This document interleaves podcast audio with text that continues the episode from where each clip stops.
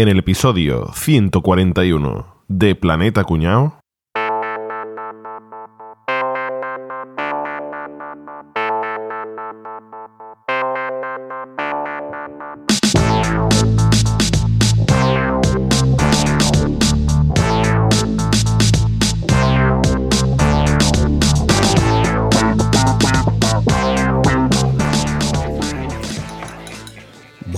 Encanta el ambiente que hay en esta taberna. Te encuentras a piratas de todas partes con mil historias que contar. Oye, oye, tú tienes cara de haber estado muchos años de pirata, ¿no? Yo sí, un montón. Pero ya no, ya no porque mi capitán era tartamudo, era tartaja. Pero ¿y qué maldad es? Sí, que él nos avisaba cuando llegábamos a tierra y en ese momento pues saltábamos de- del barco, saltábamos por la borda para llegar a la orilla y un día empezó ti, ti, ti, ti, ti, y todos saltaron al agua. Y lo que quería decir no era ti, tiburones. Y un grumete y yo nos salvamos, los demás todos a tomar por culo. Oye, tú, tú sí que tienes pinta de haber vivido mil aventuras, ¿no? Veo que tienes un garfio y un parche. Sí, lo del garfio fue un día que caí al mar durante un abordaje y un tiburón me arrancó la mano. Y lo del ojo, una paloma. ¿Una paloma? Claro, que me cagó una paloma en el ojo al día siguiente que me pusieran el garfio. Oye, mira, ese, ese tú, tú, el de los tatuajes, tú, sí, tienes el cuerpo lleno de tatuajes. Tú sí que tienes que ser un pirata con mil historias que contar. Mira, mira este tatuaje del pecho. Me lo hice en Jamaica hace 20 años. Y ve este de la calavera en el brazo, me lo hice en La Habana, hace 15, hace 15 años. Y este grande de la espalda, mira, mira. En Barbados me lo hice hace 10 años. Ay, no, no se borran con el jabón. Pues no lo sé. ¿Eso qué es? Oye, oye, yo ve- veo que tú llevas un saco. Seguro que está lleno de joyas y tesoros de tu último abordaje, ¿verdad? Eh, no, que va, eh, solo es harina. ¿Cómo? ¿Harina? ¿Para qué? Eh, La harina es para pam, pam, para pam, pam, para pam, pam, para para.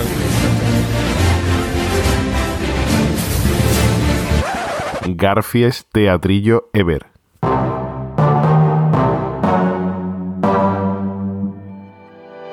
La grabación de este episodio ha sido elegida por nuestros mecenas de Patreon.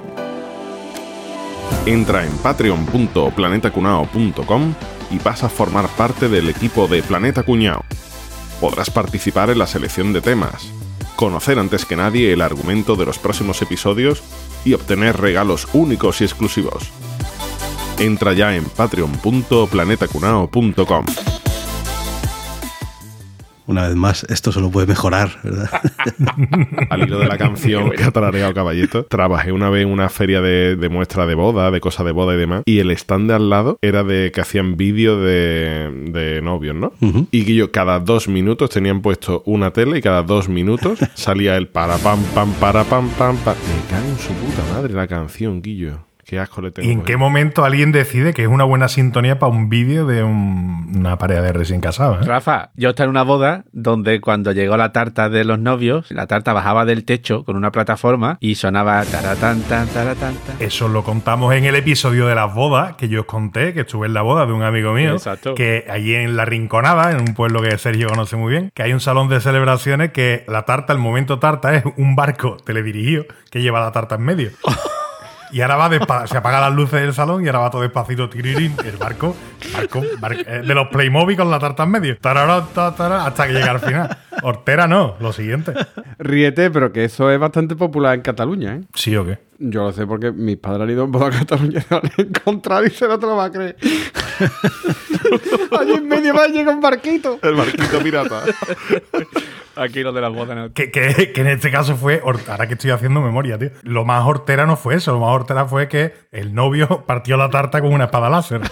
Sea, eso fue la polla. eh. ¿Cómo corta una espada lo he láser, visto con espada de esta de pirata, con espada de pirata, sí. Madre mía. madre Yo partí con mi, mi- mi tarta de boda con una espada láser, tío. Mira. Pero, pero Enrique, pero, pero no vendría, no venía la tarta en un barco con la sintonía de Piratas del Caribe. No, venía, venía. En una nave pues espacial. En la estrella de la muerte, una tarta ahí en la estrella de la muerte. Eh, Le da coherencia, le da un poquito de solidez. Compartíamos universo, claro, ¿eh? la tarta y, Eh, y la espada. Esa canción la he oído yo mucho también en carreras populares, tío. La ponen ahí en la meta y todo, que acabas hasta la polla también de, de escucharla. estás echando el hígado y tú estás. tan, tan, tan. Pero bueno, entonces, ¿qué vamos a hablar? ¿De banda sonora o.? Vamos a hablar de piratas, amigos. La piratería, ¿eh? Arr. Vamos a poner un poquito de contexto, ¿vale? La piratería en realidad se refiere a cualquier acto de vandalismo o saqueo organizado que suceda en el mar. Ladrones en el mar. Básicamente, ¿no? Pero eso sí, organizados. O sea, no, no raterillos que vayan en una lancha. O sea, los, los que traen los fardos de cocaína en, en Galicia, eso no es piratería, es otra cosa. ¿Vale? Bueno, después te voy a contradecir un poco, Vale. pero un poquito. Así me gusta, poquito. así me gusta, así me gusta. Entonces, eh, esto pues es tan antiguo como la propia navegación. O sea, desde que se inventó el barco y de que había barcos por ahí comerciando, pues hubo gente que iba ya a abordarlos y a... Si tú estás a la orilla y sabes que todos los días viene un barco cargado hasta las trancas, dices, mañana lo espero y ya está, ¿no? Claro. Y en vez de la orilla, a lo mejor, pues los- si, si lo cojo más adentro, pues Claro, no un poco más para adentro. Entonces, bueno, pues eh, los primeros referentes que hay de, de piratas es de, del siglo V antes de Cristo. O sea, ya os digo, pues cuando se inventaron los barcos de comercio. Eh, sobre todo en el Golfo Pérsico, en el Mediterráneo y en el Mar de la China Meridional. Es donde había muchos actos de piratería, ¿vale? Luego, pues en, en Grecia también había mucho, mucha piratería. Sí, señor. Eran bastante, bastante conocidos. Y de hecho, Piratakis, eran ahí, piratakis. Pues fijaos obras clásicas de la literatura griega y de nuestra cultura occidental, digamos, como Jasón y los argonautas o la Odisea de Ulises y demás, pues realmente hacían actos de piratería. Jasón y los argonautas iban en un barco y iban a robar, o sea que es que claramente eran piratas, ¿no? Sí, sí. Hay una constante que es un poquito a raíz de, de esto que os cuento, de estas historias de, de la Grecia clásica, que es que los de la nacionalidad de donde son esos piratas los suelen ver como héroes. Claro. Y el resto lo ven como ladrones, bueno, o como piratas, como los que son, ¿no? Es una constante a lo largo de toda la historia que luego ya veremos que casi todos los casos son así. Luego, fijaos qué curioso, en Roma resulta que a Julio César, antes de ser cónsul, lo secuestraron unos piratas. Anda. Unos piratas cilicios, que eran de, de Grecia. Ajá. Los dieron 38 días secuestrados para que pagaran un rescate. Dice la leyenda que el capitán de los piratas le pidió 20 talentos por él y que Julio César le dijo, pero vamos a ver, como que 20, que tienes que pedir más por mí, que yo soy mucho más importante. Dijo, pide 50, Pues, pues pide 20 talentos y dos medios centros defensivos. por ejemplo. Por ejemplo, para equilibrar un poco. Para equilibrar la plantilla. Un cante y un maquelele hacen falta siempre. Hombre, un Guido Rodríguez, una cosita así, ¿no? Aparte de eso de pedid más, les dijo, cuando paguen el rescate y me liberen, Te voy a reventar. os voy a crucificar. Os voy a coger. voy- Entonces pagaron el rescate, se fue a Roma y el pavo de su propio bolsillo cogió, se compró un barco, cogió una tripulación, fue a buscar a los piratas, les encontró y efectivamente les crucificó a todos. Qué gana de venganza. Qué bueno. O sea Por- que- porque lo que prometo lo hago, ¿no? Pues no pedí más dinero. A Caí lo que le dio coraje no fue el secuestro, sino que pidieran poco, claro. Si hubieran pedido 100, si hubiera pedido 100, no, no hubiera hecho nada. Sí, sí, sí, sí. sí. El ego, el ego. Luego, pues en la Edad Media, los vikingos, ¿no? Y, y los, eh, y los índicos eran Los los. vikingos eran eso, eran piratas, básicamente, ¿no? Mm, Literalmente, claro, es lo que, lo que entendemos como piratas. O sea, iban por ahí arrasando con los barcos y, y ya está. Pero bueno, luego ya llegamos a la edad moderna, que es lo que todos entendemos como piratas. O sea, los piratas que todos, Claro. Barba Negra, yo que sé, esto y tal, eso es en la edad moderna. ¿Qué pasó para que de repente surgiera esos piratas? Se suele asociar a tres cosas. Uno, el descubrimiento de América. Había muchos barcos por todo el mundo ahí rulando. La ruta. Y las claro. rutas hacia América y tal. ¿Qué pasó en América? Pues que se encontraron muchas riquezas, con lo cual había mucha más, eh, era mucho más atractivo atacar a esos barcos porque venían cargaditos de riquezas y todo el mundo lo sabía. Y luego fue la exclusión de Inglaterra, Francia y Holanda del reparto de tierras que se hicieron entre España y Portugal de América en el Tratado de Tordesillas. Claro, claro. Eso es la clave. o sea, para una vez en la vida que somos los españoles los dominantes, provocamos los piratas. Esto tiene huevo, ¿eh? Ahí está. Sí, sí, claro, sí, sí, sí. te me- te dice, oye, que hemos descubierto las minas de Potosí y allí hay plata para enterrarte. Eh, que yo quiero mi parte, no me la da. No te preocupes, que ya me la cojo yo. Y se acabó. Ya me sirvo yo. Claro, eso. Y además éramos tan superiores a, a todos estos cabrones que no había huevo a, a preparar una guerra. Entonces la única forma que tenían era yo. O roba por aquí, o les hunde un barquito por aquí. Eso. Eh, ya está, equipo claro. pequeño, equipo pequeño al contragolpe.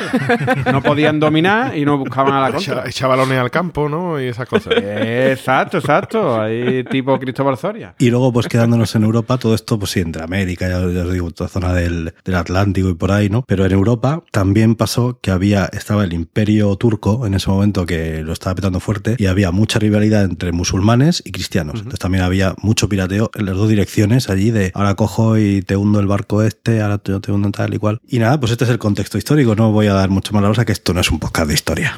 El marinero y el capitán se reunieron en un bar y encargaron otra botella de ron. Ese sería el puerto final y lo fue tanto de verdad que bajo el mar ahora descansan juntos los dos. Fue por una rubia loca. Y, entonces, los piratas, me has dicho que había piratas en el Mediterráneo, en África. Y entonces, lo- los piratas que tenemos nosotros, típicos del gorro, el loro, la pata de palo, que, que además yo me lío mucho con lo de pirata, corsario, bucanero, filibustero, todo eso, es que, que- que la que- for- depende, cada sitio de es. una manera. Es que no es lo mismo, no es lo mismo. De hecho, eh, la cosa que lo diferencia, por ejemplo, un pirata de un corsario es la patente de corso, ¿no? ¿Eso qué Que es? eso no sé si sabéis lo que es, pero Arturo Pérez Reverte ha hecho carrera con eso, ¿eh? Pero eso, ¿qué significa exactamente? La patente de corso no era ni más ni menos que un documento que otorgaba un rey o un... Sí, en aquella época eran reyes, O el ¿no? Papa, ¿no? Una administración, ¿no? La administración. Exacto, la administración de un territorio para autorizar a un barco cualquiera a atacar a territorio de otra nación o barco de otra nación sin tener que ser mm, de tu milicia, digamos, ¿vale? Sin tener que ser de tu armada. Entonces, básicamente, a día de hoy, que puede ser? Pues como contratar mercenarios, ¿no? O sea, ni más ni menos. Que, que si te ataca no puedes decir, no, me ha atacado Francia. No, No, no, no, pirata, yo no soy. yo no soy, yo no soy, ¿no? ¿Dónde está la No factura lleva del mi bandera, mercenario? ¿no? No lleva mi bandera, claro. No, básicamente, eh, eso, el rey de turno, pues le daba la patente de corso al barco de tal o cual corsario, pues de ahí viene la palabra, y eso le permitía, bueno, de hecho le permitía, ¿no? Él le encargaba atacar localizaciones, sobre todo en alta mar de, de la otra nación, pues más que nada para entorpecer lo que decía Capriante, para entorpecer el negocio de, de compraventa, de mm, todo lo que estaban montando ahora mismo, sobre todo en- básicamente con el descubrimiento de América, ¿no? Porque no era lo mismo entablar una guerra abierta entre naciones que putearlo de esa manera. Claro. Sí, porque además hace que, que le salga más caro el transporte a España de la mercancía si tiene que ir protegido y toda la pesca, ¿no? claro, ¿no? Y yo te jodo el comercio y te retraso cinco o seis meses la entrega de tal material aquí y ahora eh, te lo traigo yo antes y te lo vendo. Claro. Pues ya te estoy puteando, ¿sabes? Claro. Claro, en esa época del descubrimiento de América, pues las patentes de corso era algo muy habitual. Se conocía entre todas las naciones que eso se hacían uno a otro, pero era una manera de evitar una guerra abierta y sobre todo lo llevaban a cabo Francia, Inglaterra y España. ¿vale? Eran las, las tres naciones que más caña se daban con eso. Si pensamos que es algo que se quedó ahí en 1500 o algo así, estamos equivocados. Se abolieron en el Tratado de París en 1856 Joder, qué tarde. que hasta hace relativamente poco tiempo seguía habiendo patente de corso, pero es que la constitución de Argentina, por ejemplo, hasta 1994 tenía todavía una cláusula que atribuía al Congreso el poder de poder conceder patente de corso y de represalia y establecer reglamento para las presas. Qué fuerte. Joder. ¿Qué es lo que permitía a una nación eh, al otorgar la patente de corso? ¿Qué es lo que le daba, no? De vidilla, pues disponer de una armada sin tener que invertir nada en construcción de barco ni nada. Y tú ¿Y, simplemente. y lo que trincaban, ¿qué hacían? ¿Lo repartían con el rey de turno o cómo iba el tema? Normalmente, si pillaban un motín gordo, pues mitad y mitad o cosas así. Lo que pasa es, claro, el, después el pirata, pues es pirata, ¿vale? Claro, diría. Entonces, es que no, esto, tanto y no he esto- y cogido. esto, esto es lo que ha sobrado de arreglar el barco. Porque, claro, el barco también Claro. lo tengo que arreglar. ¿Has dicho un botín o un motín? Un botín. Somos sevillanos, ese era un botín. Unos nice. Y es un motín, ¿no? Ha dicho motín, ha dicho motín. Ha hecho un motín. Sí, yo creo de amotinarse. Entra, entra. Ha dicho No, motín. no, he dicho botín, ¿no? Reboina, No te reboina. preocupes, no te preocupes, que vamos a escuchar. Que vamos a escuchar. Si pillaban un motín gordo, pues. Es que estoy resfriado. pero vamos, que, que eso. Tenía no una armada entera, ¿vale? Eh, gracias a eso, pero sí que tenía cierto un volumen de barcos que te permitía hacer ese tipo de actos. Obviamente te daba parte a los, a- de derecho a los beneficios obtenidos, lo que estamos hablando, ¿no? Pues 50-50 o Guillo, Ujú. quédate tú con esto, que a mí lo que me interesaba era que putearas el negocio. Es que le putees, Y tío. ya está. Poder alegar que las acciones que se han llevado a cabo, que yo no lo he hecho, ¿no? Que lo que decíamos Claro. antes, yo no he sido. Yo no, yo no tengo la factura de haber pagado eso, así que yo no he sido. y sobre todo, lo que te daba era la, la posibilidad de diferenciar entre piratas legales y no legales, que al fin y al cabo existen de los dos, ¿no? Yo voy a diferenciar entre cuatro tipos de piratas. Uno es el pirata, corsario, filibustero y bucanero. Los dos primeros, pirata y corsario, eran propios de cualquier lugar del, del globo, ¿vale? O sea, eso lo- te lo podías ver en el mar de China. Es una forma de llamar a, a los ladrones de mar, ¿no? Exacto, en el mar de China, en el Mediterráneo, Vale. en el Caribe, en cualquier lado, ¿no? El pirata no es ni más ni menos que aventurero del mar, que de hecho ese es el, sí, el significado del término, ¿no? ¿Qué eran esta gente? Pues eran parias sociales, o sea, esta gente eran unos delincuentes que lo único que buscaban era el lucro personal y conseguir el mayor botín posible y si se tenía que cargar alguien se lo cargaba, que al final todo esto era para ellos, ¿no? Esta gente no dependían de nadie. Montaban su barquito y su tropa y con eso iban a lo primero que pillaran. Estos eran, entre comillas, ilegales. Después están los corsarios, que este ya sería el pirata legal, el que tiene la patente de corso por parte de un gobierno. Ujú. Y al fin y al cabo eran eran actividades militares lo que se hacía. Tenías un encargo, lo cumplías, si conseguías un botín, pues te llevaba parte, y si no, pues tú habías puteado y te iban a pagar de todas formas por otro lado, y ya está. Y sobre todo era eso, era entorpecer negocios y ya está. Y ahora después vamos a los dos propios del Caribe, que son los filibusteros y los bucaneros. Los filibusteros eran los embusteros, ¿no? De, claro. Finolis. Los embusteros Estos finolis. eran los piratas puro, puro del Caribe. Cuando antes Enrique había estaba diciendo, no, porque tú no vas con un barquito chiquitito a atracar. No, pues estos eran eso. Estos se acercaban con una lanchita, ¿no? Con una zodia de estas así pequeñitas, y con el motorcillo aquí a tope, como en la Plaza de España de aquí de Sevilla. Eso, es, eso es la guala, la guala de la época, ¿no? El Ahí, ahí. de la época. Y esta gente lo que hacían era atacar a naves más bien pequeñas y que estaban cercanas a la costa, sobre todo la costa de Santo Domingo y de Isla Tortuga. ¿Qué pasa? Que estaban organizados, organizados que tenían una especie de sindicato que se llamaba la Hermandad de la Costa. Eran naves pequeñitas lo que atacaban y ellos eran relativamente pocos, pero eran muchos, o sea, pocos. Pocos en cuanto a volumen cuando iban a atacar, pero al final eran muchos barquitos chiquititos. Si a ti te rodean de pateras, da igual que tú seas un buque grande, ¿sabes? sí, Sí. Y después están Ujú. los bucaneros. eh, yo siempre tenía entendido, porque era el pirata del Caribe, ¿no? Pero los bucaneros, ¿sabéis lo que eran realmente? Los bucaneros. Eran cazadores de cerdo y de vacas salvajes de las islas del Caribe. O sea, esta gente no eran, esta gente no eran marineros. Esta eran cazadores. ¿Qué pasa? Que estaban perseguidos por las autoridades de allí y entonces se empezaron a echar al mar viendo a los filibusteros que conseguían eh, más dinero y más cosas haciendo eso porque esta gente lo que hacían antes era venderle a los barcos que llevan allí mayormente de piratas, de corsarios y demás, venderle eso, la- los cerdos que habían cazado, las vacas, no sé qué, Mm. para abastecerlo Ajá. viendo esta gente lo que se llevaban por delante, pues acabaron fusionándose con ellos. O sea, es que al final los bucaneros y los filibusteros llegaron a formar parte de la misma hermandad de la costa esta que estábamos hablando, ¿no? Qué bueno, tío. Que pasaba mucho que, lo- que los bucaneros tenían que defenderse, porque claro, tú te arrimas a la barca de un filibustero a venderle carne y dices, ¿cuánto es cuarto y mitad de carne Te voy a picada de pagar un pollo? nabo. Te voy a pagar, Dame dos barcos para acá. Entonces tuvieron que aprender a defenderse. Y ya, pues, los- una cosa lleva a la otra, ¿no?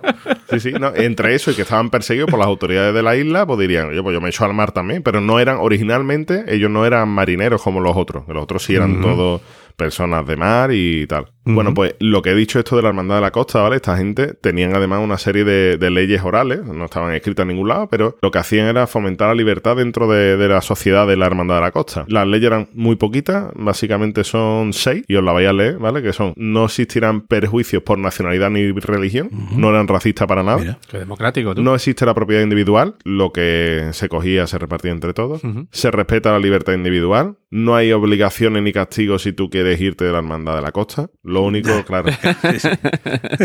no se admitirán a mujeres, pero ojo, esto de mujeres se refieren a mujeres blancas y libres. Mujeres por las que podía haber disputa entre los hermanos de la costa de que yo, que esta me gusta a mí, no, que esta no sé qué.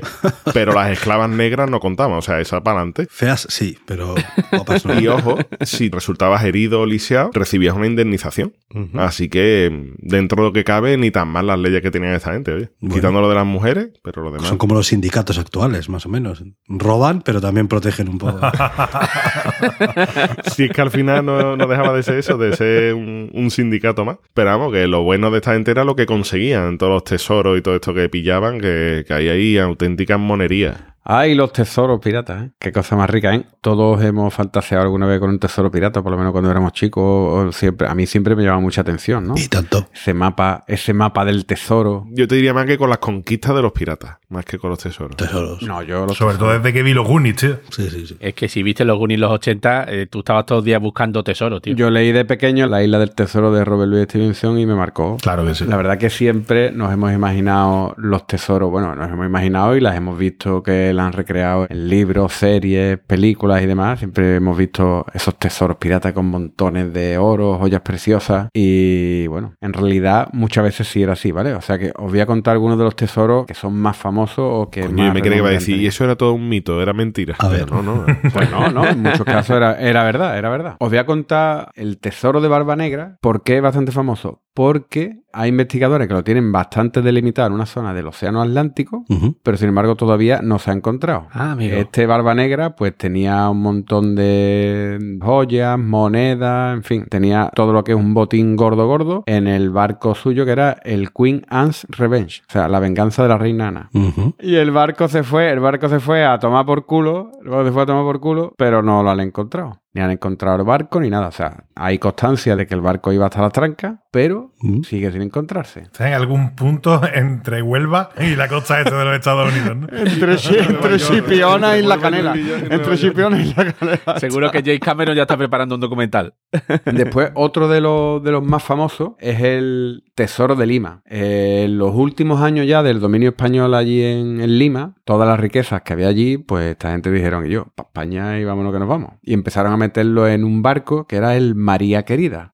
Metieron allí todo lo que tenían. En 1823, bajo el- la tutela del capitán William Thompson, proceden ya a venirse para acá, para España, con todas las joyas y todas las cosas, y estaban allí además los grandes mandatarios y demás. Pero estando allí, el capitán William Thompson dice: Dígame, os voy a llevar yo para España, ¿queréis a tomar por culo? Cogió el tío, se convirtió en pirata, bueno, que sería pirata de antes, ¿no? Que uno no te convierte en pirata, esto te Era- tenía que tener tío ese, planeado era, ese- ese era un salvaje ya de antes.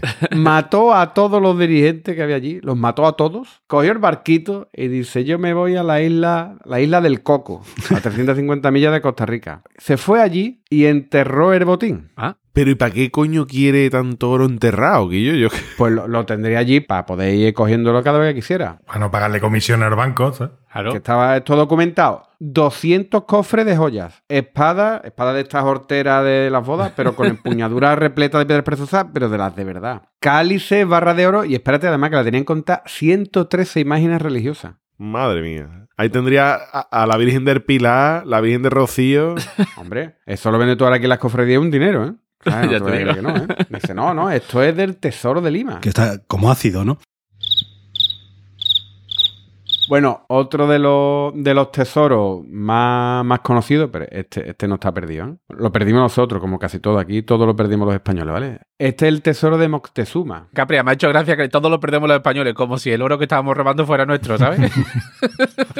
Bueno, ya, pero lo teníamos, lo teníamos. Pero vamos, que lo robaron unos ingleses de mierda o alguno de esos. O sea, que tampoco te... Toda la razón, pero para que lo tengan los ingleses, mejor tenerlo nosotros, ¿no? Claro.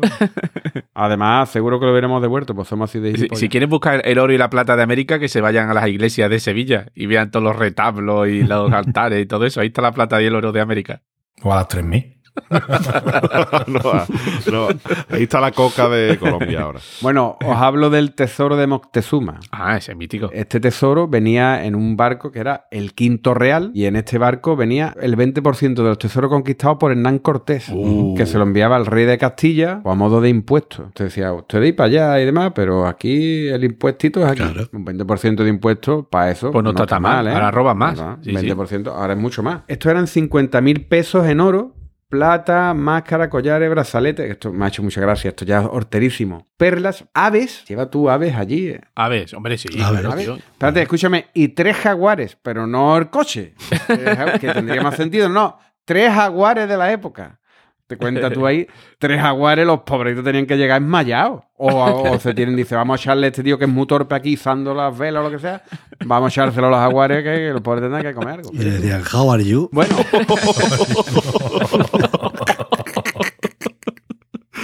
Pues cuando estaban ya llegando por aquí, cuando estaban llegando ya cerquita ya de España, había un hijo de puta francés, Jean Fleury, que primero se los encontró y dijo que yo, eh, que esto que he visto ahí en el barco este, el Quinto Real, que esta gente viene cargadísimo. Y los esperó, preparó a todo su equipo y los esperaron en el Cabo de San Vicente. En la barbilla. En la barbilla del mapa. Sí, en la barbilla de España, eso es. En la barbilla de la península ibérica, perdón. Perdonadme portugués. Perdón. Abrigado, abrigado. ¿Y qué hicieron? Arrasaron el barco totalmente. Todo el tesoro se lo llevaron entero, ¿vale? Una parte pasó a las arcas reales francesas y la otra está expuesta al público. Ah, allí anda, en mira. Francia, ¿vale? Este tío, Jean Florester, se convirtió ya en un... Un héroe, vamos, claro. En un héroe nacional. Estimuló mucho la piratería en Francia y después el hijo de puta sartó más de 150 barcos. O sea, Hostias. parece que se lo encontró por suerte, que no lo tenía planeado, se fue para el Cabo San Vicente y los esperó allí. Hombre, si habéis estado alguna vez en el Cabo San Vicente, como hay un cambio de mareas muy muy fuerte, muy fuerte. Como tú los esperes y los pilles bien, los revientas. Y esta gente los, los reventaron, pero bien, bien. Eso de que se lo encontró de casualidad, no sé yo, eh, no sé si me fío yo. Chivatazo. Eh, Chivatazo, Eh, ¿no? eso, es, eso es lo que he encontrado yo en la bibliografía. Pasaba por allí. Coño, tú no te encuentras. No, voy en el barco y me encuentro de casualidad otro barco. Además, espérate, además en en el año. en el año. No, que, que subían las fotos al Instagram, se veían desde Francia. Mira por dónde van notas.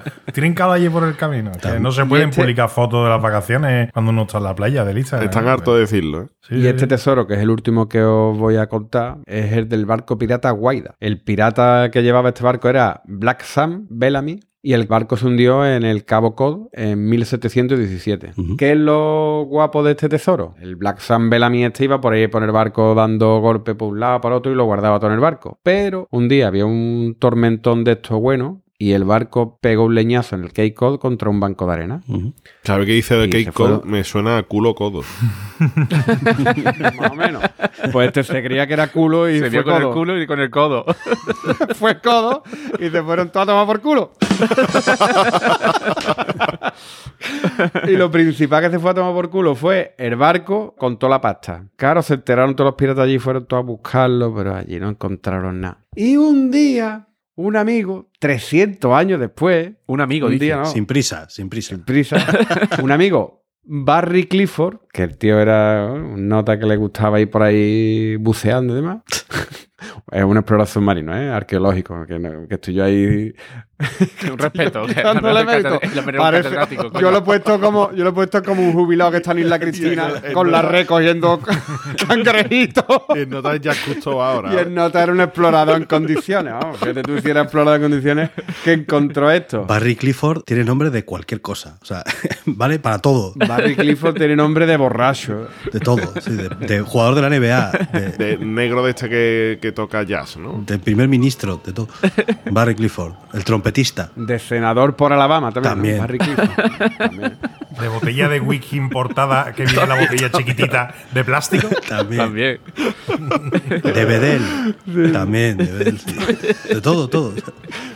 De explorador submarino. También, también. Pues el hijo de puta encontró el tesoro entero, que yo. Cinco toneladas de plata. Cinco toneladas. Oro. Había joyas en 180 bolsas de 50 libras. ¡Chale! Joder, Y el Barry Clifford vería eso y diría, ¿cómo coño me llevo esto? claro. Total, que nota, fíjate, llamaría a su equipo y a tomar por culo, se lo recogió todo. Y hay fe de que es así y él es lo que se estaba buscando durante muchísimos años, porque una de las cosas que encontró fue la campana del barco con la inscripción de Gali Guaida 1716. Ujú. No había duda de que era el, el barco pirata Guaida. Este fue el primer barco pirata identificado sin ningún lugar a duda. Y bueno, estos son lo- lo- los tesoros que os quería contar. Después, de todas formas, os contaré una cosita. Muy bien. Sí, pero a ver, vamos a poner un poquito aquí de orden porque es que yo estoy. Vamos a ver. Has dicho tú, no, es que yo me leí el libro de la Isla del Tesoro y tal. La Isla del Tesoro Correcto. es el mayor difusor de mitos, falsos mitos y leyendas sobre el mundo de piratería. Es brutal. Ah, pero los piratas, los piratas no llevan garfio, pata de palo y loro en el hombro. Vamos a ver, vamos a ver. Hombre, depende. Si te gustaba escuchar música, pues llevaba el loro. Sí. Eh, el loro. os voy a ir diciendo una serie de mitos típicos que conocemos todos sobre los piratas y me decís si creéis que ese mito es falso o cierto, ¿vale? Vale. Hombre, si, si es un mito, son todos falsos. Bueno, pues vale, tienes razón, tienes razón. Tienes razón, tienes razón. Vale, vamos a hacer un fact. Falso. ¿Qué- esto, ¿Esto qué es? ¿Un concurso? El de levantar mis huevos a pulso. Enterraban tesoros. Verdadero. No, yo que digo. Hemos dicho que sí. La gran mayoría no lo hizo nunca. ¿Pero por qué? Por dos razones principales. En primer lugar, porque la mayor parte del botín que obtenían no siempre eran hoyo y joya. A ver, Hoyo, hoyo, hoyo, hoyo y olla. Joyo y Hoyo es donde enterraban el oro. hoyo y hora, ¿no? y, hora. Y después me dice a mí por mía. botín y motín cuando estoy resfriado. ¿Será cabrón? Oro y joyas y tal. Lo habitual era eso, mercancía por lo típico de comida, pieles, lo que fuera, ¿no? Y eso, ¿cómo coño lo vas a enterrar? Pues eso lo que hacía era gastar, venderlo y, y gastártelo en puta y alcohol, como hacían todos. Claro. Y después que eso, eran bienes perecederos. mu- Podía Pero, ser. pero, espera, pero escúchame, entonces, ¿pero que eso que eran piratas o eso era un sindicato? Sí, Pues no estamos diciendo que que es lo sindicato. No estamos diciendo. Hemos quedado en lo mismo, sí. Vale, eh, otro. Los piratas vivían durante muchos años de la piratería. ¿Cierto o falso? Verdadero. Verdadero. Falso. Eso tiene que ser falso. A Pues los falso. cuatro meses los cogían y los Falso, mataban. pero falso. es que hay un dato muy impresionante que, que yo me he quedado cuando lo he leído. La edad de oro de la piratería, ¿vale? La edad de oro de todos estos piratas que conocemos y que seguramente después mencionaremos, duró entre 1680 y 1725. Ya está. Duraron 40 o 45 años, nada más. Claro. Coño, pues eso es toda una vida para alguno, ¿no? Sí, pues no, coño, pero estamos hablando de Claro. una generación de piratas. Ya. Fue la época esta que te digo en la que los españoles tenían totalmente dominado y de hecho incluso prohibían que eh, cualquier acercamiento comercial, tenían monopolizado todo el tren, se traían todo el oro Claro. y decían, aquí es donde hay que trincar. Ya, Barba Negra estuvo tres años en activo. fíjate. O el pirata Robert tuvo dos años en activo. no, no, no estaban tantos años. Eh, Álvaro ha explicado el tema de las normas y las reglas. Eh, evidentemente, en los barcos piratas sí que había reglas. Por ejemplo, la más conocida que no la has nombrado es un hombre, un voto, que a los capitanes se nombraban por mayoría, por mayoría democrática dentro de los barcos. La mayoría de las tripulaciones tenían que firmar un código cuando subían a servir en un barco pirata. Y por ejemplo, eso, de no podían mentir, no podían robar, no se podían pelear a bordo, no podían ir borracho. ¿Qué pasa? Que no tenían agua potable y habitualmente lo que bebían era alcohol diluido con un poco de agua dulce. Pero todo eso lo controlaban porque si no, hostia, si después voy ahí a saltar un barco y voy con la tripulación, toma más. Escúchame que borracho te la tú, que yo estoy fenómeno. ¿Qué coño voy a saltar yo con esta gente? Otra cosa es que celebraban las victorias por lo, todo lo harto. Venga, otro, otro mito. Te hacían caminar como castigo, ¿no? Por el tablón, por la borda del barco. Si es mentira, no quiero saber. Es falso. Quiero creerlo. Falso. Yo digo que es verdad. Es falso. La- los piratas dicen que la infracción más habitual era que te dejaban abandonado en una isla, te azotaban o te hacían lo del tirado por la quilla, que no sé si lo había escuchado alguna vez, que es maravilloso. Te ataban a una cuerda y te pasaban roscándote alrededor del barco, por abajo, y te asomaban después por el otro lado. Porque tú imagínate, con el fondo de los barcos todo lleno de percebes y de crustáceos y pegados, te, te zollaba entero completamente la piel y, te podías morir de las propias heridas. sí, sí. Eso era un tirado por la borda. Sí, Dice el tío maravilloso, ¿sabes? Y yo no estoy diciendo que yo tírame, tírame ya del todo, no, no, no me hagas esto. Escúchame, mucho, mucho mejor lo de la tablita, ¿eh? ¿Verdad que sí? Pues ese era el tirado por la quilla. Los barcos piratas tenían buenos oficiales marineros. Verdadero. Sí, eso es verdadero.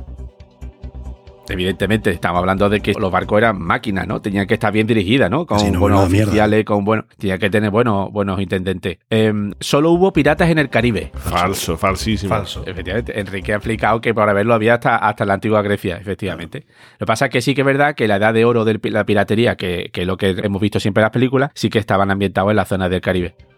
No hubo mujeres piratas.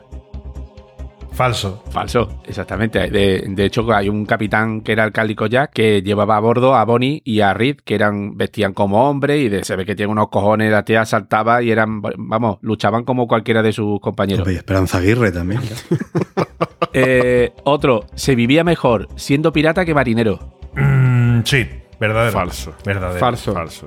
Verdadero. La vida pirata, la vida mejor. La vida pirata, la vida mejor, claro. Lo dice la canción. Claro que sí. ¿Qué pasa? Muchos piratas eligieron llevar esa vida, lo que había explicado los bucaneros, ¿no? Por ejemplo. Y cada vez que un pirata detenía un barco mercante, lo habitual era que un puñado de tripulantes del mercante se uniera a la Sí, tripulación pirata. Eh, se vivía mejor siendo pirata que siendo eh, marino. Todos los piratas eran criminales. Verdadero. Eh, No, Verdadero. falso. Bueno, No, bueno, bueno, escúchame, explicar. escúchame, la he explicado escúchame. lo de los corsarios. Vale. Lo de los Vale, corsarios, los, por ejemplo. corsarios los corsarios no eran criminales de origen, pero acababan haciendo actos criminales. No era criminal partido que le daba la patente de corso.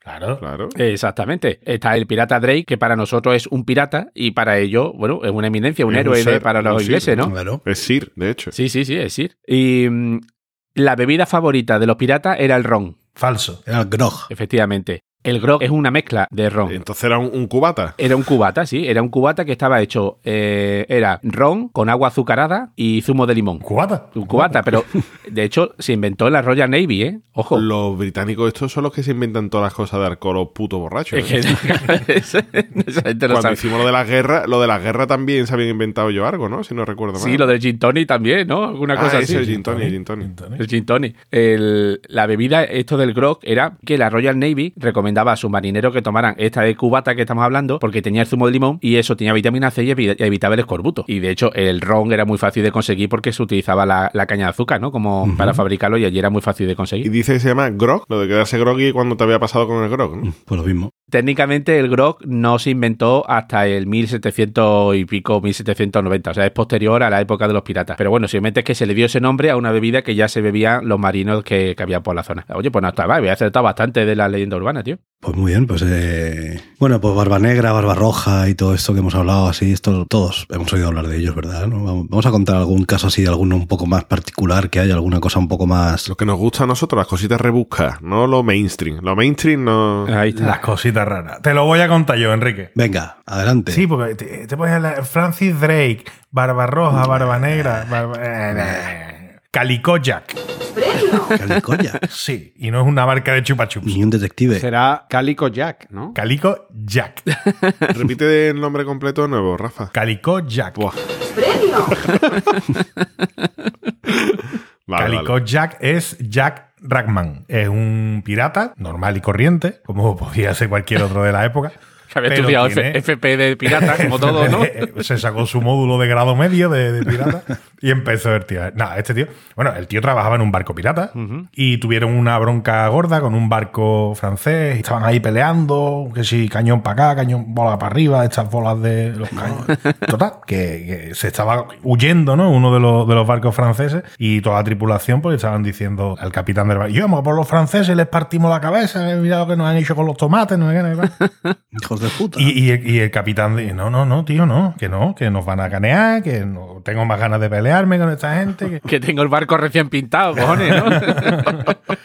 que se le amotinó la tripulación y mandaron a, a este capitán a tomar por culo. ¿A tomar por culo qué? Pues lo dejaron en una isla desierta con una botella de ron y una pistola con una sola bala. Oh. Dijeron, tú verás. Tú sabrás, ¿no? A ver cómo te lo montas, MacGyver. ¿Qué hizo la tripulación? Pues eh, hubo consenso prácticamente, se votó, como bien decía ahí, un hombre un voto, y pusieron a Jack Rackman como capitán de este barco. Ah. ¿Estamos ante un genio del pirateo? Mm, Tampoco. ¿El tío tiene unas hazañas dignas de montar No, no. una serie de películas? Pues seguramente no, hizo algunas cositas, porque el tío se dedicaba, fue listo, y dice, mira, yo no me voy a poner a robarle a los barcos estos que llevan plata, oro, hostia, eso cuesta mucho trabajo, y después hay que cargar el botín. Después, a ver quién se lleva para su casa el oro y la plata con lo que pesa eso, con sus muertos, que me he dejado la Fenway en Santo Domingo.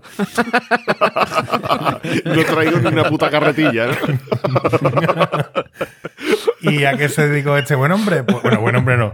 ¿A qué se dedicó? Pues a, a robar en barquitos pesqueros, eh, pequeños cargueros, cosas chiquititas y demás. Que era mucho más frecuente, eran más fáciles de encontrar y de robar. Y le daban muchos mejores beneficios, porque comida no le faltaba. Le robaba la antena de la radio, ¿no? La- Eh, la radio, exactamente. Le- La gafa de tubito sol. Le, le quitaba la gasolina a los, a los motores. El, el vaquilla del mar, ¿no? Y bueno, le iba bien al hombre, le iba bastante bien porque el negocio era bastante rentable. Pero ¿qué pasaba? Que le gustaba mucho, como ha dicho antes Caballero, la fiesta. Ah, le gustaba mucho la borrachera y le gustaban mucho las mujeres. La vida pirata, coño. Pero ¿qué le pasó? Que conoció a Anne Bonny, que es una pirata muy conocida. De hecho, eh, en el manual de la buena feminista se tiene que hablar por huevos de tanto de Anne Bonny como de Mary Read, que eran dos, eso, dos piratas muy famosas que terminaron viajando con Calico Jack en el barco. Jack Ragman, Calico Jack, se enamoró de Anne Bonny. Pero esta muchacha estaba casada porque su padre le había prometido con un, otro pirata, otra historia y demás. Ella no quería nada con el tío y este fue de frente, en plan honesto. Y mira, te compro el divorcio, ¿no? Si te divorcias de esta tía, yo te pago tanto. Pero no te dijo ni mi hijita que me gusta para mí. Y bueno, pues no hay negocio. Se pusieron de acuerdo y huyeron juntos del puerto. Y ella se embarcó con él y formaron ahí los Bonnie and Clyde de- del Caribe, ¿no? De- Bonnie and Calico.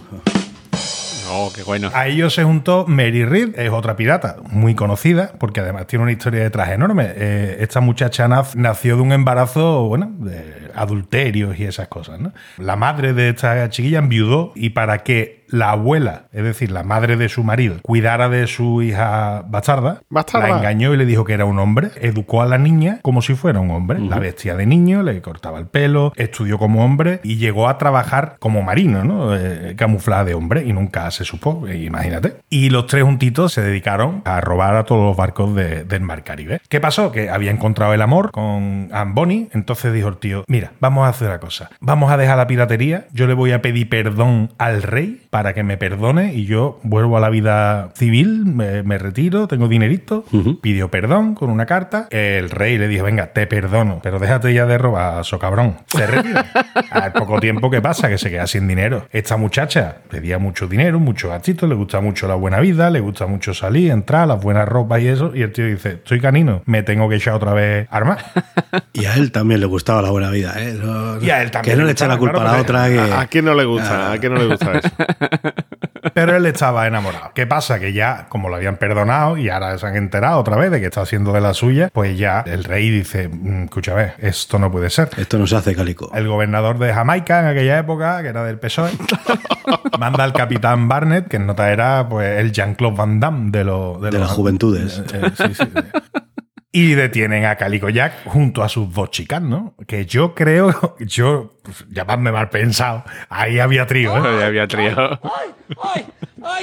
Este capitán Barnett se encuentra al barco del Calico Jack y dice, bueno, pues yo voy a detener a esta gente. Entra en el barco y estaba ahí toda la tripulación borracha perdida, todos borrachos, ¿vale? Absolutamente todos, con lo cual no ofrecieron ningún tipo de, de resistencia. ¿Qué le pasó? Había pedido perdón a- al rey, eh, se le había concedido, pero lo traicionó. ¿Cuál fue el, el castigo, no? A, a este hombre. La pena de muerte. Evidentemente. Las dos niñas que iban con él dijeron, ah, es que estamos embarazadas las dos, porque la otra ahora sí era una mujer, ¿sabes? Ahora ya sí. ¿Y de quién? Y ¿De quién? ¿De quién "Es que está embarazada? embarazada, es que no sé qué. Averigua, averigua, pero no te podemos matar. Porque esta gente eran muy cabrones con el tema de la pena de muerte y eso, pero si la criatura estaba embarazada, que Hasta ahí podíamos llegar, culpa tenía, ¿no? Entonces no las condenaron a muerte. Pues a la muchachita, a la, a la esta que se había pegado, una vidorra, ¿no? Había vivido muy bien, no la matan. Y, y tiene la muchacha la oportunidad de ver la celda a, a Jack Ratman, a su amor. Y en vez de decirle, oye, que te quiero mucho, que te voy a echar de menos, ahora cuando te pasan la cuchilla y demás, que déjame la- el, pin de la tarjeta para cuando tú no estés yo pueda sacar dinero. No, no, se, se va para él y le dice, siento verte así, Jack, pero si hubieras luchado como un hombre, no te colgarían ahora como un perro. Fíjate. Porque es que al- al nota- ¿Será- ¿Se puede ser hija de puta? Ya. Pero es que es verdad, que el tío llegan a detenerlo y en vez de defenderse con la papa que tenían todos, Está "Ay, pedo llévame, ahí, venga, ya". mañana veremos qué hacemos, ¿no? Eh, Y a mí la historia de este tío me parece súper interesante porque si yo hubiera tenido que escribir Los Piratas del Caribe, es más que posible que me hubiera basado en, en este tío, ¿no? Que era un poco Este personaje. sí, fuera sí. de los cánones, un poco. En lo de Calicó viene porque vestía con ropa de Calicó. El Calicó es un tejido de origen indio, muy colorido, muy. Ah. Y le daba un toque muy diferente al resto de los piratas. Por eso te digo que es bastante probable que Calicó Jack tenga algo que ver con, con nuestro amigo Jack Sparrow. Y además, ya por último, y una de las cosas más curiosas de esta historia de Jack Ratman, Calicó Jack, es que este tío fue el que popularizó, porque su bandera era, ¿cómo pensáis que es la bandera de un pirata? ¿no? La calavera y las calavera tibias y las Eh, bueno, pues este tío sustituye las tibias por dos sables. Era muy listo cuando iba a atacar a alguien para cagar, asustar y atemorizar a los del otro barco. Quitaba esa bandera negra e izaba una bandera roja y eso eh, lo que significaba era vamos a luchar contra vosotros a muertos, vamos a despellear y no vamos a tener ni una mijita de compasión. Buena Entonces, ya persona. psicológicamente ya desmontaba un poquito al que tenía. Bueno, al menos te avisa, tío. Que, que no te Sí, sí. avisa. Son de esos Te. Ya te digo, no es un pirata de grandes hazañas, de cosas así eh, grandes, ¿no? Épicas, pero, pero es bastante curiosa la historia de- del pavo este. Pues mira que los marinos dicen que la mujer está en mala suerte en el barco, ¿eh? Sí. Yo lo he escuchado ya más de una vez. En el barco y lo que no es. Bueno, perdón. corta, corta, corta. Yo os voy a hablar de otro pirata, para mí mejor que este. ¿eh? Hombre, claro. Siento, Cálico. Como es tuyo, ¿qué vas No, a de hecho, decir? es que a este no es de los más famosos, porque de aquí todos empezamos a tirar de las barbas de colores y a tomar por culo. o el patapalo o el garrapata, que son los piratas más famosos. ¿Vale? Pero este está considerado como el rey de los piratas. Amigo. Es Henry Morgan. ¿vale? Hombre, buen- hombre- Buen ron, buen ron, Sí, ¿eh? a decir, se tiene un ron a su nombre y todo, así serán notas. Este nació en el país de Gales en el año 1635, o sea que ha llovido un poquito. Como se hacía muchas veces en la época, se vendió, digamos, como esclavo para poder conseguir un billete e irse a América. Quería el tío irse a las Américas. Se vendió a sí mismo. Hacer fortuna. Sí, sí, él se ofreció como esclavo a cambio de un billete a irse a América. Una vez que fue allí, empezó a trabajar, se ganó su libertad. Una vez que compró su libertad, se fue a Jamaica. Allí es donde sé yo que estaban los piratas. Y el tío empezó, pues bueno, como grumete allí en... Entró de aprendiz, tú sabes, de becario, fue ascendiendo. Este no cobraban promesa, este fue, este fue ascendiendo. Fue ascendiendo hasta que ya el dijo, "Sh, yo ya tengo dinero para comprarme mi propio barco y tener mi propia tripulación. Y ya el tío se organizó por su cuenta y a partir de ahí pues entonces surgió ya la leyenda de Henry Morgan. Sus golpes eran súper crueles y bastante audaces, lo tenía bien preparado. De hecho, los tres principales fueron, y los más famosos, además fueron consecutivos cada año, un golpe. ¿eh? Fue el asalto a Portobelo en el 1668, la expedición al lago Maracaibo en 1669 y la más famosa de todas, el asalto a la ciudad de Panamá del año 1670. Ya directamente atacó la ciudad de Panamá, se llevó toda la pasta y destruyó la ciudad. Fue terrorífico. O sea, la que lió fue terrorífico. Tendría mucha gente, ¿no? Porque eso en un barco solo no lo consigues, ¿no? Claro, claro, el tío, tú ya has visto lo bien organizado que el tío lo Sí, tenía, no, el tío era bastante un listo. coco. El tío era bastante listo. Yo, de hecho, si fuera pirata, me gustaría ser como este. Para que, bueno, a mí me, me cogería en el primer asalto. Eso es así. Yo no sé ni cómo arranca un barco. A ver, Yo- el yo volante, me ¿dónde monto en una está? barca a pedales y me da miedo. Que yo. Vete a babor y te caes para el otro lado y ya, y ahí te has quedado. ya.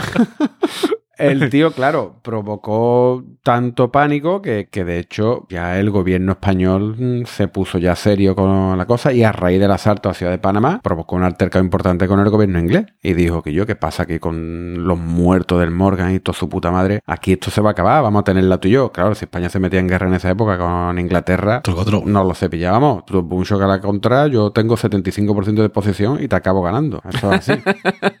Oye, Sergio, una cosa, Dime. volviendo un poco al principio, cuando este hombre compró su libertad, ¿era Morgan Freeman?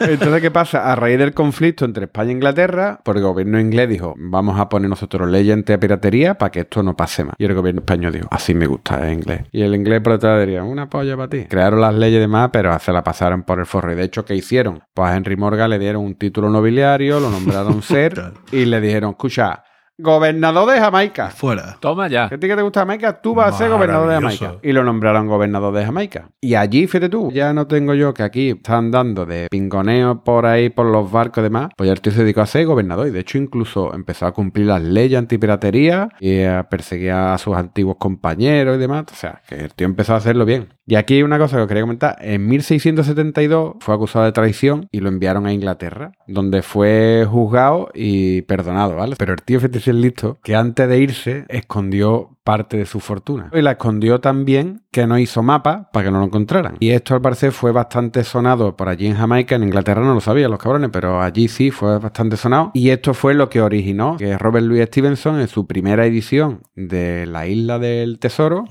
intentase recrear el tesoro de Henry Morgan. O sea, Esto fue lo que le inspiró, ¿no? Y el mapa de tesoro como él se lo imaginaba.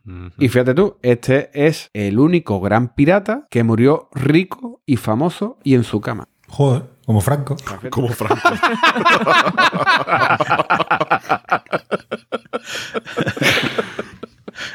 Así que, que este fue un tío bastante inteligente y pragmático, ¿no? Eh, Enrique ha explicado que había piratas en todas partes, ¿vale? ¿Podéis imaginaros al pirata Zenji? Por el nombre ya os podéis imaginar que no era de la muñeca, que era el comandante de la flota de la bandera roja, que de pronto un día se muere y deja sin capitán a su flota de 300 barcos. Joder. Eso sí que era un pirata en condiciones. 300 barcos. 300 barcos y que se reúnen los suboficiales y en mitad de la discusión sube a cubierta a Shinshi, que era la esposa del capitán. La había conocido en un prostíbulo cuando tenía 17 añitos la, la muchacha esta. Y le suelta un discurso allí a los suboficiales y consigue ganarse el apoyo de todo y se convierte ella en la capitana de la flota. Eso es increíble, ¿no? Pero no solo se hizo cargo de los barcos, también empezó a llevar las cuentas. La flota del, de Shenji, que en paz descanse, eh, asaltaban las costas de China y Vietnam. ¿Y qué hacía el gobierno de, esa zona? Les decía que yo, quemad las aldeas, iros a vivir al interior del país. Entonces, ¿qué hicieron? Los piratas dijeron, bueno, pues en vez de atracar a la gente que vive en la costa, pues voy a atracar los barcos que hay en el mar. Fue un error estratégico histórico. Los beneficios se dispararon y la antigua flota de la bandera roja pasó a ser conocida como la armada de Madame Xing, porque la china esta se ve que era el, el pirata de Morgan, era un coco. Esta señora la superaba con creces. Llegaron a tener, ojo, 1.500 barcos y 70.000 hombres. Qué barbaridad. No solo eso, crearon un consorcio de piratas. Ujete. Fíjate,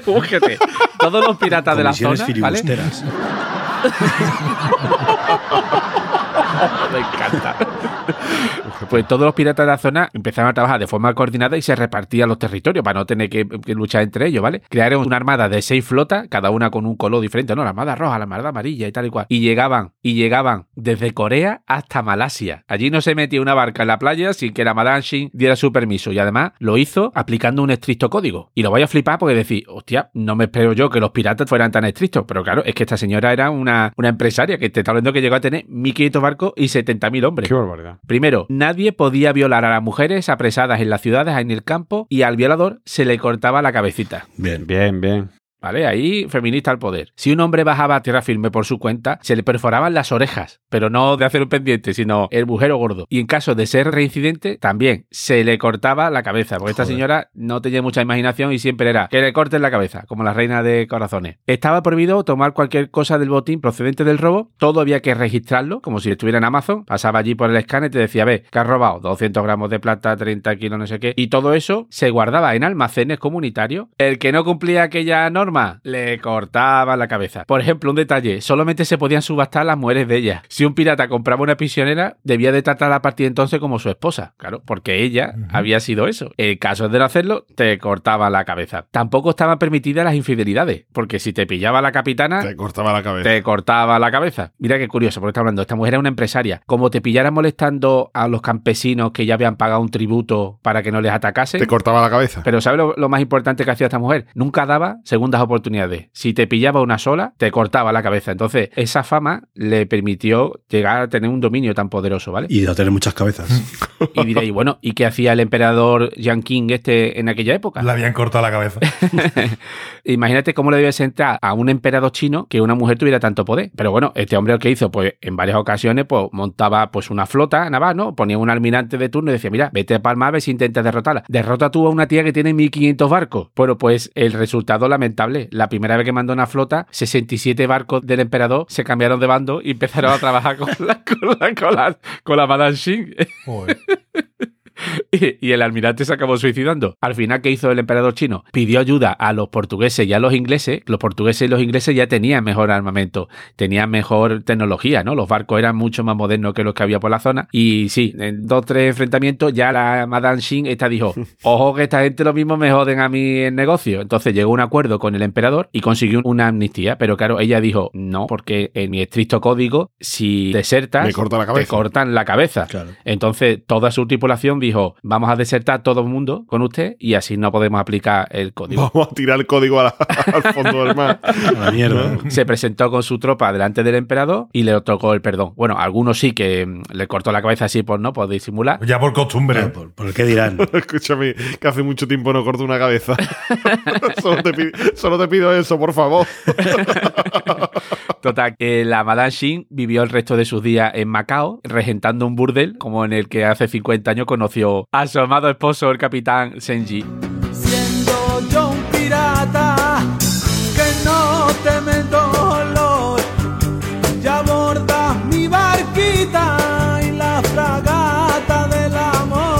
Bueno, pues estáis, estáis aquí hablando de, de gente de, de muy rara de muchos sitios y tal, pero ¿qué pasa? ¿Que en España no había piratas? Tú ¿O de? China, de ingleses, escoceses, sí, En sí. España también había piratas, que nos, vamos, que nos bastamos y nos sobramos. Que esto me lo ha mandado a mi boza directamente, que imagino que lo habrá visto en OK Diario, que es donde le gusta buscar estas cosas. Hombre, si te la manda a voz, No, por esto supuesto. lo habrá visto en persona, seguro que formaba Bueno, parte de la primera tripulación. Cierto eso, claro. Entonces yo os voy a contar quién era Amaro Rodríguez Felipe y Tejera Machado. Tiene nombre clásico de, de, de antiguos, son antiguos. Tiene nombre de andaluz. Pues era canario. Uy. Le llamaban Amaro Pargo. Dice que porque se parecía al pez pargo. ¿Y ¿Cómo, cómo es el pargo? Eh, Será tela de feo, ¿no? Dice aquí, poderoso nadador con hocico puntiagudo y que en ocasiones le gusta camuflarse. Ahora todo el mundo está buscando en internet cómo es un pargo.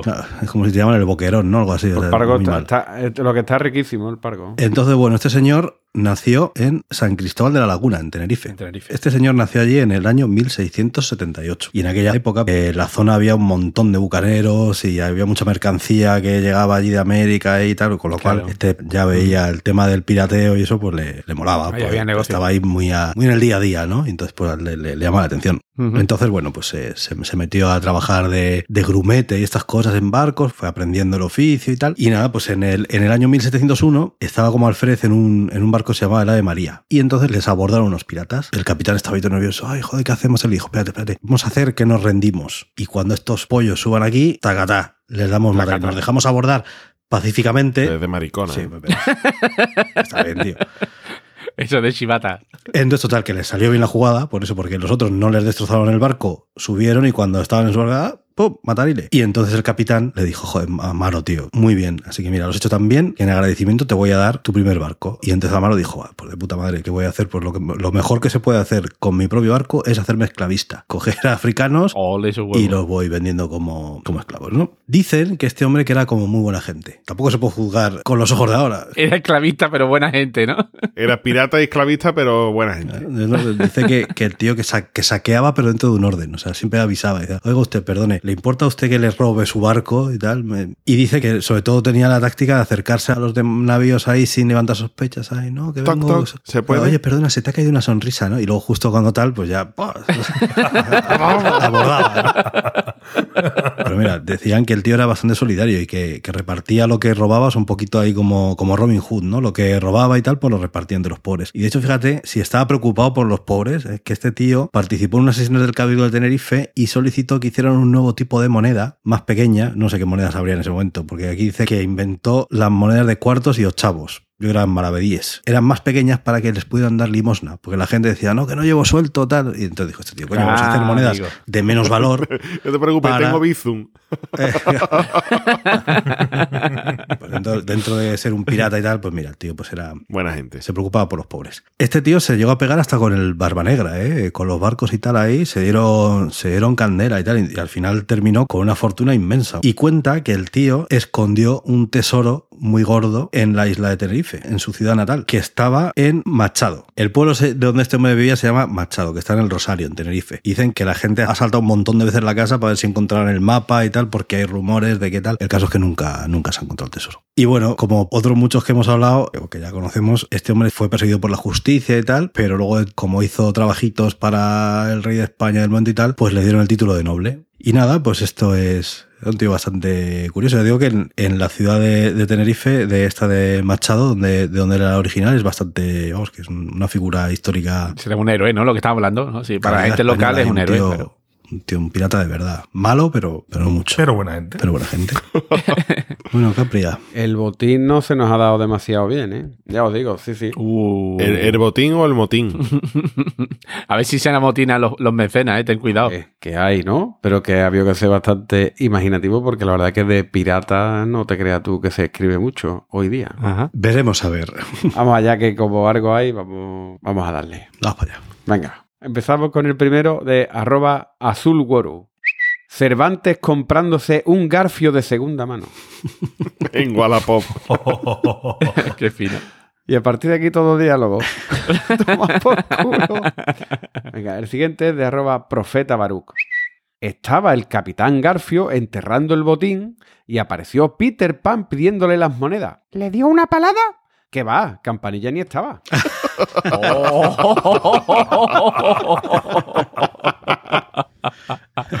Ay, qué bueno. El siguiente de arroba frenopatix. Hola Garfio, ¿de dónde vienes? De clase de ganchillo. Ojalá pierdas la otra mano.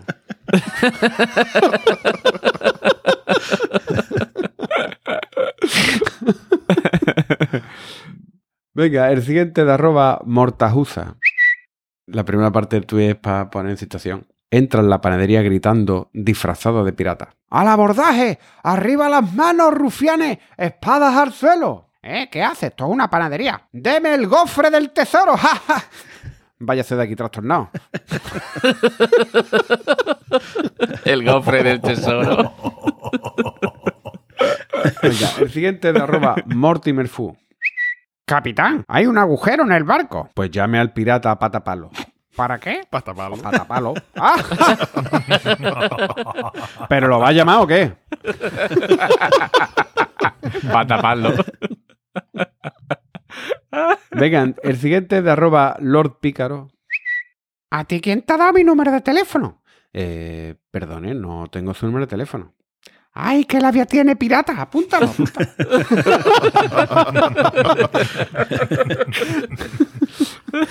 este está ahí cogito con está muy bien. Perfectamente, vale. Lo que hay. El bar dice que es. Venga, el siguiente de arroba My Life Disease. Cuéntame cosas sobre ti. Eh, me gustan mucho los planetas. A mí me encanta Júpiter ahí con sus anillos. Eh, también me gustan mucho los piratas.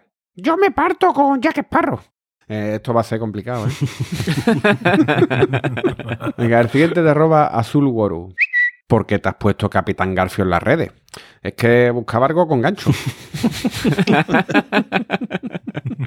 el siguiente de arroba no Robespierre.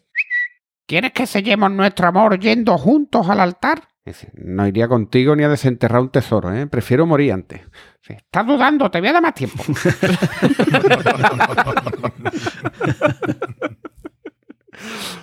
y el último de arroba Lord Pícaro. Soy el pirata barba negra. Déjate de tontería de pilate el chocho. ¡Motín a bordo! Finísimo ese, ¿eh? Sí, súper fino. Sobre todo de motín a bordo. y bueno, hasta aquí los tweets de- del pirata, aunque te- tienen un extra bastante importante los Mecenas. nuestros mecenas. Muy bien, pues el que quiera ya sabe. patreon.planetacunado.com y a buscar ahí el cofre. Correcto. Bueno, señores, vamos a ir ya despidiéndonos, ¿no? Que ya Ya hemos llegado a puerto. ha llegado el momento ya. Así que venga, Rafa, Mira, qué bien que me hayas dicho el primero porque estoy seguro. Ay, es que no está bozado hoy, pero seguro que se le hubiera ocurrido a él. Yo quiero una frase de Jack Sparrow. Eh, dice, soy deshonesto y siempre puedes confiar en que la persona deshonesta será deshonesta. Honestamente. Es a los honestos a los que tienes que vigilar de cerca porque nunca puedes predecir cuándo harán algo absurdo.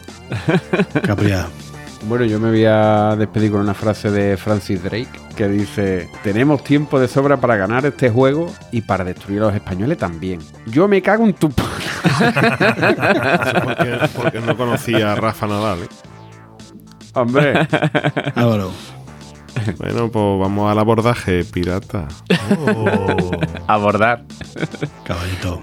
Mira, pues yo voy a cerrar hoy con un microcuento de, de Noah Chomsky, que otra vez os lo conté y os gustó mucho las frases. le dice que un pirata capturado fue llevado ante Alejandro Magno y le dijo, ¿cómo te atreves a molestar al mar? Le dijo Alejandro Magno, ¿no? Y le contestó el, el pirata, ¿cómo te atreves a molestar al mundo entero? Porque yo lo hago con un pequeño barco solamente y me llaman ladrón. Tú, haciéndolo con una gran armada, le te llaman emperador. Fíjate. fue ejecutado después, ¿no? Yo creo Le que no cortamos la frase. cabeza. Le cortamos la cabeza. Bueno, grumetes. Pues nada, recordad que Pagar nos podéis encontrar en todas las redes sociales como Planeta Cunao, buscándonos en Instagram, Twitter, en cualquier lado estamos. Eh, nuestra web planetacunao.com, nuestro grupo de Telegram, telegram.planetacunao.com. Y nada, que luego entrar en patreon.planetacunao.com. Eh, así nos podéis echar una mano en lo económico, así no tenemos que ir a abordaros el barco ni nada de esto. que muy, muy duro de pedir, pero es más duro de La robar. pirata, eh, sí. Y nada, entrad ahí, que seguro que hay algún plan que os cuadre. A ver, está ahí un montón de, ventajas y de regalos que Y recompensas. precio os van a molar. Así que venga, hasta la próxima. Adiós. Adiós. Arr, marinero.